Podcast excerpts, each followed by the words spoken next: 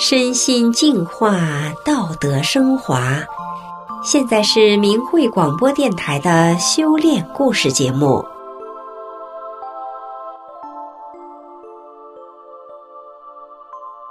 听众朋友，您好，我是雪莉。今天和大家分享的故事是工作中的修炼故事。故事的主人公是一名年轻的女大法弟子。虽然只有初中文化，但是在二十多家企事业单位和个体工作中，只要是到手的活儿，他都能超常胜任，得到周围人的赞叹。让我们一起来听听他的故事。我曾在森田特种车辆工作，单位大多数是年轻人，个个技术精湛。我被分配到组装装潢组。跟一位比我小两岁的小师傅学习。第二天又来了一位大师兄，小师傅对我这个笨手笨脚、连螺母螺帽都分不清的女生相当瞧不起，说话也没好声。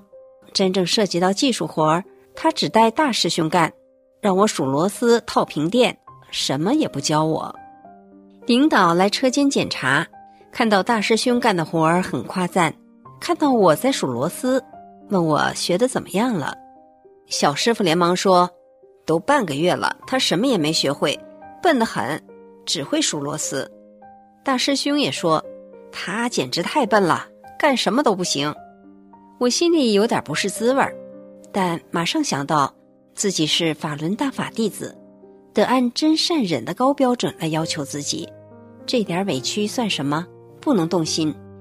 领导走后，小师傅对同事们兴高采烈地说：“我就不管他，我要让他自生自灭，看他能干几天。”这话传到了领导耳朵里，领导批评了他，他被迫无奈，只好带着我干技术活儿。他把好使的工具留给自己和大师兄，破损的工具给我用。教我时，他迅速的操作一遍，管你看懂看不懂。然后就让我自己干，干错了，他和大师兄连损带骂的。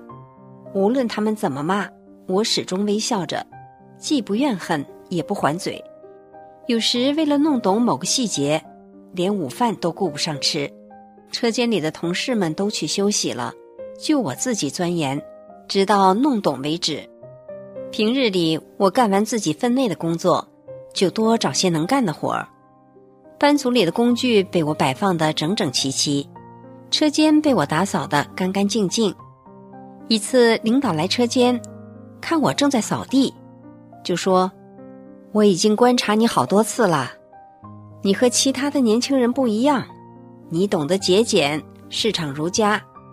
你来到这里，我感到整个车间都焕然一新了。”领导的赞许却换来了小师傅们的妒忌。他和大师兄对我的态度更糟糕了。有一天，我和大师兄一起去下料，需要把一张铁板翻个儿。我这头还没准备好，大师兄就没好气的一下把铁板翻了过去，铁板在我的手指肚上划出一个大口子，鲜血淌了出来，伤口快伸到骨头了。大师兄不但不内疚。还跟小师傅说：“我怎么怎么笨。”小师傅看到我的手指的肉都翻过来了，说：“你的手指好恶心呐，干不了就回家去吧。”然后就和大师兄一起奸笑起来。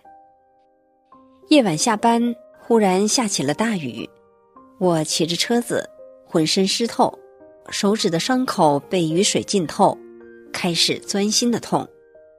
想着这些日子发生的事，不由得眼泪夺眶而出。整整三个月了，没有一天不受到委屈和羞辱。这样的日子什么时候是个头啊？不行就不干了吧。回到家里和修炼大法的母亲倾诉，我们就在法理上切磋。我也想起了师傅在法中的一些教诲，我要按照师傅要求的去做。而且我来这里还没跟他们讲法轮功真相呢，我要讲真相，不能就这么走了。第二天上班，我的心恢复了平静，比之前更祥和，单位对新人三个月后的大考核，我顺利通过了，成了正式员工。一天干活时，小师傅突然用和气的口气对我说：“姐姐，这三个月来，你让我感到很震撼。你知道吗？我们对你都是百般羞辱，甚至有时候是无理取闹，可是你总是不既不愿不还嘴，还面带微笑，那么乐观。你是怎么做到的？换成我们这里的任何一个人都不会做到你这样。你一个年轻轻的姑娘家，哪来那么大的心胸啊？”我笑着说：“因为我练法轮功啊，我要不是大法弟子，会和你们一样的。大法师傅叫我们要用真善忍的标准指导我们修炼，打不还手，骂不还口，高标准要求自己，凡事为别人着想，遇事向内找。”他们一听很惊讶，原来你是练法轮功的，法轮功这么好啊！那电视里播的自焚啊、自杀呀，是咋回事啊？我就开始给他们讲大法的真相，从法轮功是什么，江泽民为什么镇压法轮功，又讲了天安门自焚伟案、大法红传等等，最后讲到三退大潮，就是已经有三亿多人退出了中共的党团少先队组织。他俩听得很入神，尤其是小师傅。对大法充满了敬畏和向往，说他以后有机会也要学大法。几天后，车间里所有的人都知道了我练法轮功。就这样，一有机会我就跟他们讲法轮功真相，劝三退。大家对我的态度也变了，谁都愿意争着和我一起干活儿。我成了车间里最受欢迎的人。后来我又到钢化玻璃厂工作，对这一行也是一窍不通。我做质检，专门检查产品质量，监督工作流程。我想，我是大法弟子，让我干，我就能胜任得了。头一天，厂长领着我简单的讲了一下各班组的生产流程和产品质量的标准。第二天我就正式上任了。磨边组的班长曾经在部队因为不服管制。对领导大打出手，被撵了回来。在这个厂里也是谁都不服。我来到他班组，看了一眼他们刚刚磨完的一组上百片的玻璃，指着一块说：“这块厚度有问题。”磨边班长一听，脸色就变了，说：“我都亲自检查过的，怎么可能有问题？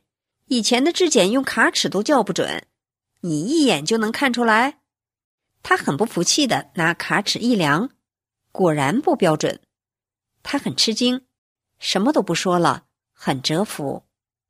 其实当时我连卡尺都不会用，怎么看得出来的？我也不知道。我知道大法弟子都有师傅的法身时时看护，一定是师傅在帮我。这件事传到了其他班组，大家对我都很高看。此后，我和大家相处的十分融洽。厂子的副总对我说：“你很有人气啊，你身上带的厂和别人不一样，你是个充满阳光的人。大家都说看到你就会感到心情愉悦、踏实、轻松。车间里没有了以往的死气沉沉，大家工作都变得积极主动了。我来到这里不光是为了工作。”我得讲真相救人呐！一天，我在办公室看真相画报，厂长突然来到我身边，脸色大变。好啊，你在这儿练法轮功，现在到处抓，你的胆儿可够大的，你不要命啦！我笑着对他说：“厂长，你别这么惊慌失措的好不好？法轮功的真相你了解多少？如果真像共产党电视宣传的那样……”这么多年，怎么还有这么多的人练呢？而且现在红传到一百多个国家了。他说：“什么时候红传一百多个国家了？你听谁说的？”我说：“你看看这个真相画报，有证据，可不是我凭空瞎说的。”他迫不及待的看了起来。我又给他讲了我和母亲的亲身经历，尤其母亲从一个浑身疾病。整天打针吃药的老病号，变成了一个健康开朗的人。又讲了法轮大法是真正能使人心归正、净化身心的高德大法。他听后很感慨，高兴的做了三退。此后，厂长对我给同事们讲真相很支持，厂子里的几十个人基本上都明白了真相，做了三退。三年前，我自己开了一家擦鞋店儿，擦、洗、修、保养一条龙，生意兴隆，客源不断。不到两年的时间，店里的固定会员达到几百人。在为顾客服务时，我和母亲配合，智慧的讲法轮功真相。使很多顾客明白了真相，做了三退。我时时处处按大法真善忍的标准要求自己，做事为别人着想，工作认真负责，对待顾客热情周到，所以口碑极好。有些顾客甚至舍近求远，开车一个多小时来到我店。一天，我给一位大娘加了一个十元钱的偏根儿。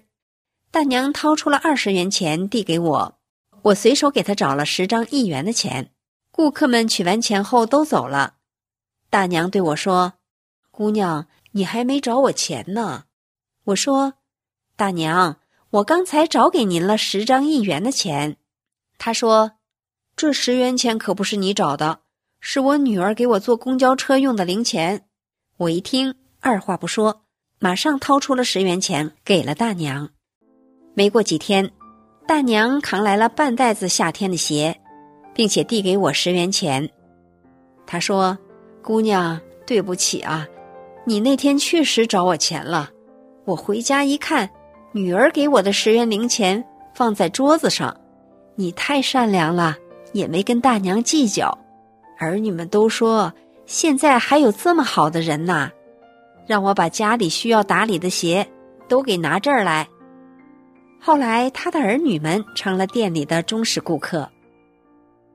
听众朋友，今天的故事就讲到这里，我是雪莉，感谢您的收听，我们下次节目再见。